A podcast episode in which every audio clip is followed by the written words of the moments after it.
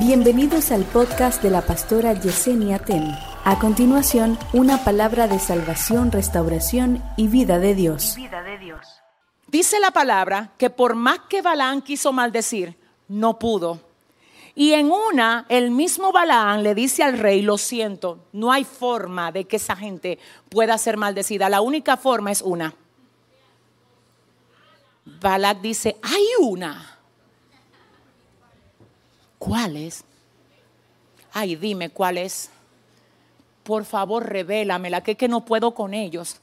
Balaán le dice, la única manera de que ellos sean maldecidos no es si yo lo maldigo. Tú tampoco lo puedes maldecir, pero ellos se pueden maldecir a ellos mismos.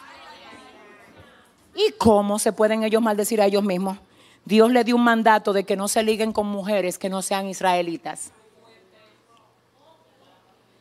Y Dios le dijo que mientras ellos obedezcan van a ser bendecidos, pero que si se ligan con mujeres impías, se le va la bendición. ¿Tú sabes lo que le dijo el profeta al rey? Le dijo, ven acá, escoge las más lindas que hay aquí. Mándala a que le coqueteen a los hijos de Israel. Y cada uno que caiga es uno menos para ti. Por eso es que cuando el enemigo te ve caer, él lo celebra. Pero cuando tú caes, Dios rápido va y te agarra. Manda una palabra. Levántate, despiértate, mi hijo. No te quedes caído. Dile al que te queda al lado, levántate. Ay, díselo como profeta. Dile, levántate. Levántate. ¿Y qué dice la palabra? Que los hijos de Israel se enamoraron de mujeres moabitas y ellos mismos se maldijeron. O sea que no es el diablo el que te maldice, es tu propio pecado. Siento a Dios aquí. Y mira, yo te desligo hoy por el poder de la sangre de Cristo de todo lo que te quiera hacer perder tu esencia. Porque el tema es que con la esencia que tú tienes, los demonios van a tener que correr. Ay, las puertas del cielo van a ser abiertas, pero tú necesitas retener tu esencia. Y aquí vemos al Señor ahora diciendo a todos ustedes, y con esto ya casi voy, dile a tu vecino, a ti, dile a ti, y oye, oye, oye, oye el texto, a todos nosotros, incluyéndome, a todos los que estamos aquí y los que están conectados ahí, a todos, a todos, mire, a todos, el Señor nos conoce. Y a mí me dio, a mí me, me llamó mucho la atención esto, porque oiga lo que es que dice, dice, pero Jesús no confiaba en ellos, porque sabía lo que estaban pensando. Él no necesitaba que nadie le dijera cómo era la gente, porque sabía de antemano lo que cada uno de ellos estaba pensando. Ok.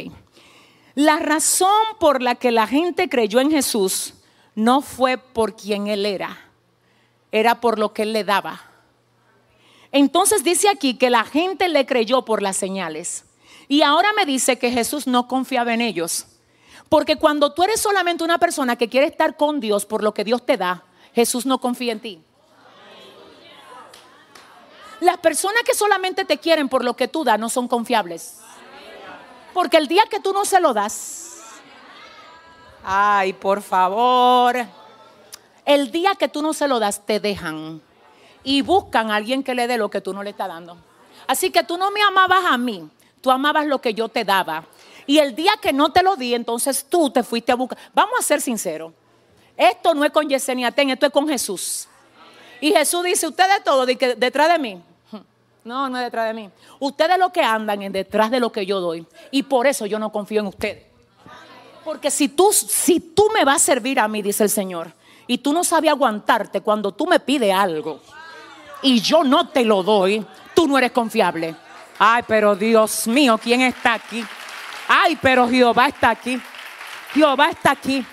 Si para yo, mm, si para yo tenerte como siervo a ti te tengo que estar dando continuamente y te tengo que estar, Señor, yo necesito esto, toma. Señor, yo quiero aquello, aquí está. Porque si no, tú te vas. El Señor dice, ¿cómo yo puedo confiar en ti así? Ahora, hay gente que se han ganado la confianza, que tienen años esperando algo. Y cada día, aunque no lo vean, dice, si Dios no me lo da, eso no me mueve a mí. Porque yo amo tanto a Dios que yo le puedo servir aunque Él no me dé lo que yo le estoy pidiendo. Yo tengo a cinco así aquí. Dile a tu vecino, Dios quiere que tú seas confiable, dile. Dios quiere que tú seas confiable, pero Jesús no confiaba en ellos porque, oye, ¿por qué? Porque tu confiabilidad ante Dios depende de la razón por la que te acercas a Él. Ay, ay, ay. Él tiene una referencia de primera mano acerca de ti, no alterada. Aquí no se vale de que yo diga, ay Señor, mira a mi hijo, mira Señor. En esta semana Dios me dijo acerca de uno de mis hijos, de uno de ellos, me dijo, mira, quiero que sepas que Andy me ama.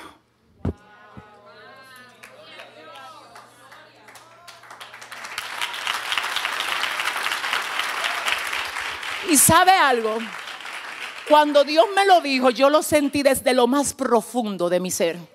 Literalmente yo sentí a Dios como diciendo, yo lo escaneé. Está escaneado, Él me ama. Yo te voy a decir una cosa, incluso hay gente que cuando llegaron al Señor no llegaron por las razones correctas. Llegaron por un novio, por una novia. Llegaron por lo que la iglesia le podía dar, por una dorca, por un trabajo, por un... ¿Y tú sabes lo que hizo Dios? Usó eso como anzuelo. Y dijo, como yo sé que tú eres de lo que te acerca por lo que te dan. Déjame amarrarle un pecadito a esto. ¿Qué es lo que, qué es lo que, un trabajo? Ahí está el ministerio de la colmena que da trabajo en soplo de vida. Pero el problema es que Dios usó el trabajo para traerte a ti. Entonces cuando te cambia a ti, te cambió la esencia. Y ahora tú que llegaste por el trabajo, ahora era el que dice, con trabajo o sin trabajo. Ay, si le va a dar el aplauso con trabajo o sin trabajo. Yo le voy a servir al Señor. Escucha ahora esto, dígale a su vecino, oiga esto ahora. Juan 1.47 dice, Jesús vio que Natanael se le, se le acercaba y dijo, he aquí un verdadero israelita en quien no hay engaño. Natanael le preguntó, ¿cómo es que tú me conoces?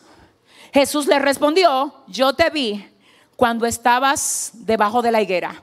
Antes de que Felipe te invitara a verme, ya yo te conocía. No, pero Dios mío, ayúdame, dame un break, dame un break aquí. Déjame decirte algo.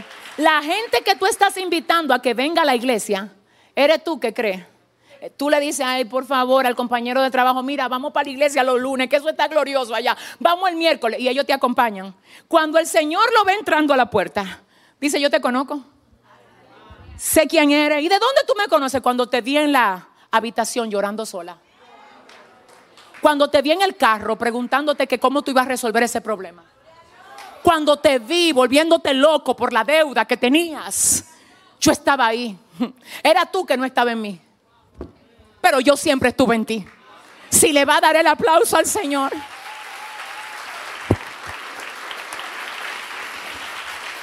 Yo te vi cuando estabas debajo de la higuera antes de que Felipe te invitara a verme. Y lo último que quiero que leas conmigo es esto. Ay Dios mío, ¿qué es esto? El engaño que he puesto delante de Dios. Y te voy a decir algo, hay gente aquí que está haciendo cosas que no están bien. Y tú sabes por qué Dios te trajo este servicio, para que tú sepas que no es que si tú no has sido delatado, no es porque Él no lo sabe, es porque Él está teniendo misericordia de ti. Todo el que tú ves que lo meten preso, primero tuvo la conciencia que le dijo, no hagas eso. Porque Dios ha puesto conciencia en nosotros. Y hay gente que hoy está lamentando lo que en otro tiempo debió evitar. El tema de lamentar, ok, siempre que venga de un arrepentimiento genuino. Pero es mejor evitar que lamentar. Y hay cosas que si tú hoy no te, mira, si tú hoy no las rompes en el nombre del Señor, puede que tú la termines lamentando en un par de meses. Y eso es lo que el Señor te vino a decir, sé lo que estás pensando. Sé los negocios que te están llegando a la cabeza por hacer. Sé por qué viene a la iglesia. Sé por qué me estás buscando. Sé para qué me estás pidiendo que te dé lo que te dé y por eso es que no te lo voy a dar. Se fue el gozo. Señor, dame un carrito para yo llevar los hermanos. ¿Llevar a quién? A los hermanos. Yo conozco mucha gente que se pone a pedir carro de que para llevar hermanos que viven lejos, cuando Dios se lo da, ni a la iglesia vienen. Entonces Dios dice, déjame yo entrenarte un poco más cogiendo onza, cogiendo metro, cogiendo, ayúdeme, conchito de la Duarte. Cuando tú ya seas un veterano en eso y que tú aprendas a adorar a Dios, aunque sea caminando a pie, entonces yo te doy, no, si usted le va a dar el aplauso.